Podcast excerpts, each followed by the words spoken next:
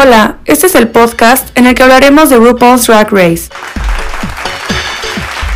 En esta ocasión opinaremos y recapitularemos el episodio 1 de la temporada 9. Esta temporada comienza como todas las anteriores. Llegan los participantes al set de grabación con un look creativo u original. La primera en entrar fue Peppermint. Es una drag queen neoyorquina de 37 años y ella se representa como dulce y atrevida. Ella trae puesto un vestido azul y un corset negro que la verdad se le ve muy muy muy bien y su peinado es mi parte favorita de su outfit. La segunda es Valentina. Es una drag queen latina que para ser más específica es de Aguascalientes, México, pero ella actualmente vive en Eco Park, California. Ella tiene 25 años de edad y su estilo de drag es muy latino y dramático, así es como ella lo explica. Su maquillaje es otro nivel, se ve súper bien y lo más impactante es que ella empezó a hacer drag hace solo 10 meses atrás. Y claro, no hay que olvidarnos de su hermoso vestido rojo, se le ve muy padre. Después de Valentina llega Eureka. Llega con un bonito vestido de colores pastel. Ella se define como una chica grande y campirana como una galleta. Es de Tennessee y con tan solo 25 años es muy reconocida en muchas partes de su país. Con unos enormes lentes y un vestido de Barbie, llega Charlie Heights, una drag queen de años de edad. O bueno, eso dice ella, pero en realidad tiene 52. Él es de Boston, Massachusetts y de Londres, Inglaterra. Él se define con un estilo de drag tosco, crudo, socialmente inaceptable y un poco exagerada. Muy penosa llega Farrah Moon, y para ser honestos, ella es una de mis favoritas. Tiene tan solo 22 años y es de Las Vegas, Nevada. Muchos la confunden con Cristina Aguilera debido a su gran parecido, pero la verdad, Farrah. Ella se inspira en las chicas que hacen shows en Las Vegas. Y ahora viene mi top número uno, Sasha Velour.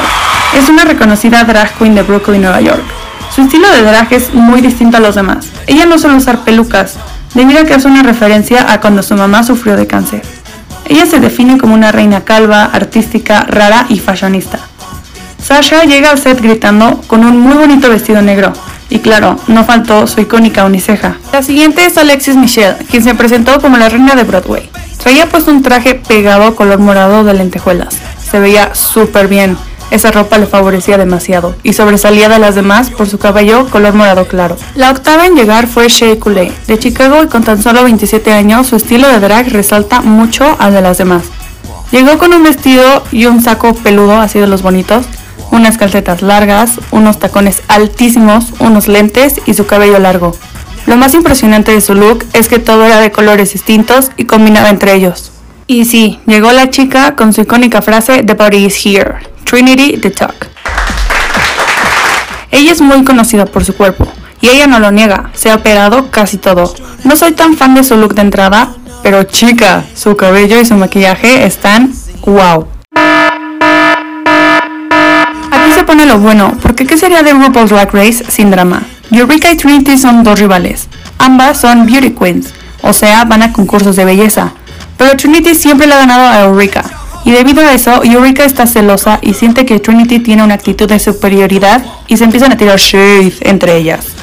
Después de ese mini drama, llega otra chica de Las Vegas, Kimora Black, otra drag queen operada, pero ella no lo admite. A ella le gusta el tipo de drag en el que muestra su cuerpo y sus curvas, así lo dijo ella. Y créanme, sí lo noté con su look de entrada, y hasta eso se le ve súper bien su ropa. Y llegó la única reina de Wisconsin, James Mansfield. Ella ama los mopeds, o bueno, títeres. Su entrada fue un poco incómoda, ya que ella se notó un poco intimidada o algo penosa. Y no soy tan fan de cómo se le ve su cabello y su maquillaje, pero su ropa está muy bonita. La siguiente en entrar fue Nina Bonina Banana Fofana Osana Bin Laden Brown, o mejor conocida como Nina Bonina. Ella tiene 34 años y es de Riverdale. Y no, no me refiero a la serie de Riverdale. Tal cual, ella viene de Riverdale, Georgia. Su drag es el más espectacular. Ella lo define como de fantasía. Ella llegó vestida como un ratón, pero un ratón femenino es algo complicado de explicar. Pero créanme, es el tipo de drag más padre que he visto. Y ya por último, pero no menos importante, Aja. Ella llegó con un vestido padre, pero no es mi favorito. Y no quiero sonar grosera, pero su maquillaje estaba un poquito chueco, un poquito mal. Creo que le falta un poco más de práctica. Ella es de Brooklyn, Nueva York y tiene solo 22 años. Y es la más conocida en Brooklyn en ese momento. A estas alturas del episodio, se supone que ellas eran las únicas drag queens que iban a aparecer en la temporada. Pero no, viene lo más impactante. Llega una drag queen llamada Ronnie. Tiene 30 años y es de New Jersey. O bueno, eso pensábamos todos. Ella era Lady Gaga.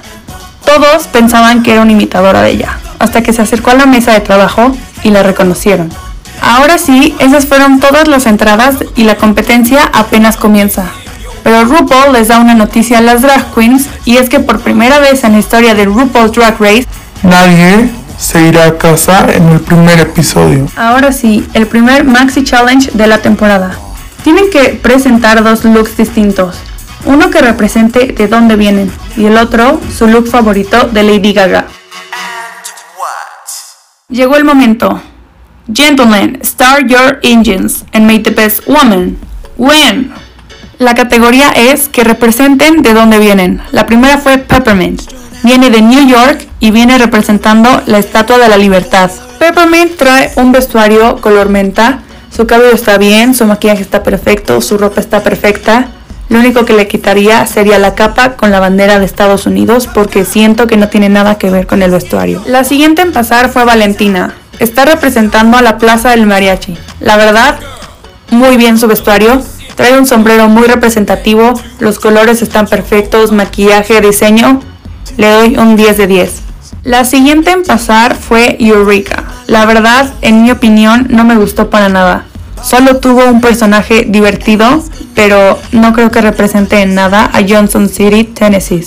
Charlie Heights fue enseguida. Viene representando a Boston y viene vestida de una bruja antigua. Le doy un 2 de 3. No está mal, pero tampoco sobresale. Moon desde Las Vegas, Nevada. Su cabeza, los adornos que traía en la cabeza, muy padres, muy bien, sí representan Las Vegas, pero de cuello para abajo, nada que ver.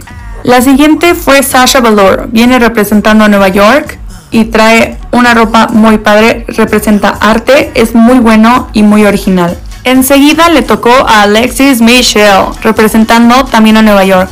Él trae un vestuario que representa los derechos civiles y de la libertad. No es mi favorito, pero se le ve muy bien. Shay Cooley representando Illinois, Chicago.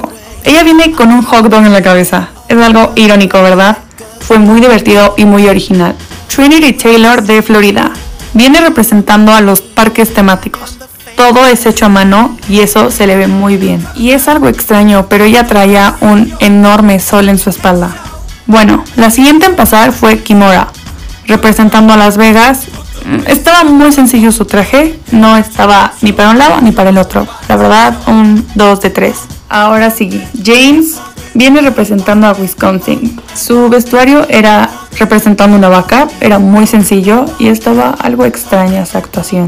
Y ya casi por último, Aja, representando a Nueva York, igual venía vestida de la Estatua de la Libertad. Estaba muy bonito el color, le sentaba muy bien su piel. La verdad, uno de mis favoritos. Ahora sí, terminando esta categoría, Mina Bonina representando Riverdale. Ella traía un durazno en su cabeza, ya sé, algo muy extraño, algo muy distinto, pero muy padre. Ahora sí, última categoría mostrando los mejores looks de Lady Gaga. La primera otra vez fue Peppermint. Representando los premios Grammy 2016, le doy un 6 de 10. Estaba muy sencillo. Ahora sí, la siguiente fue Valentina, representando CFDA Awards 2011. Le doy un 8 de 10, pero se lo subiré a 9 porque su caminata le dio un plus. Eureka representando Telephone Video, bueno, el video de Telephone de Lady Gaga, le doy un 9.5 de 10. Le daría un 10 de 10, pero los lentes que traía no me gustaron. Charlie Heights representando Brit Awards 2010. Le doy un 7 de 10, estaba muy sencillo y lo único que me gustó fue su cabello. Farrah Moon representando el video de Alejandro de Lady Gaga. Le doy un 9.9 de 10 solo porque tenía demasiado iluminador, si no le hubiera dado un 10 de 10. La que vino fue Sasha Velour, representando el video de Applause. Estaba muy padre, le doy un 9.2 de 10. Lo único que no me gustó es que no traía contour y se veía muy plano, pero los movimientos corporales le dieron un plus.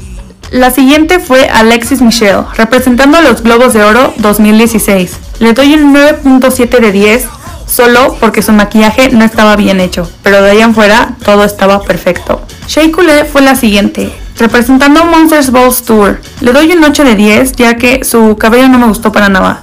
La que vino fue Trinity representando American Horror Story Hotel. Le doy también un 8 de 10. Estaba muy sencillo y su maquillaje no me gustó tanto. Después de Trinity vino Kimora Black, que representó On The Go. Le doy un 7 de 10, estaba muy padre, pero no tenía nada que ver con el vestuario que usó Lady Gaga. La siguiente fue James representando la portada de Vogue. No, no, no, no. James, me decepcionaste. La siguiente fue Nina Bonina Brown, representando BMS 2009. Le doy un 8 de 10 solo porque su modelaje estuvo súper padre. Ya terminando la categoría pasó Aja, representando Comme de Gacon, o no sé cómo se diga porque no se habla francés, pero bueno. Eh, yo le daría un 9 de 10, estuvo muy bien, muy padre, sí se parecía, pero su maquillaje...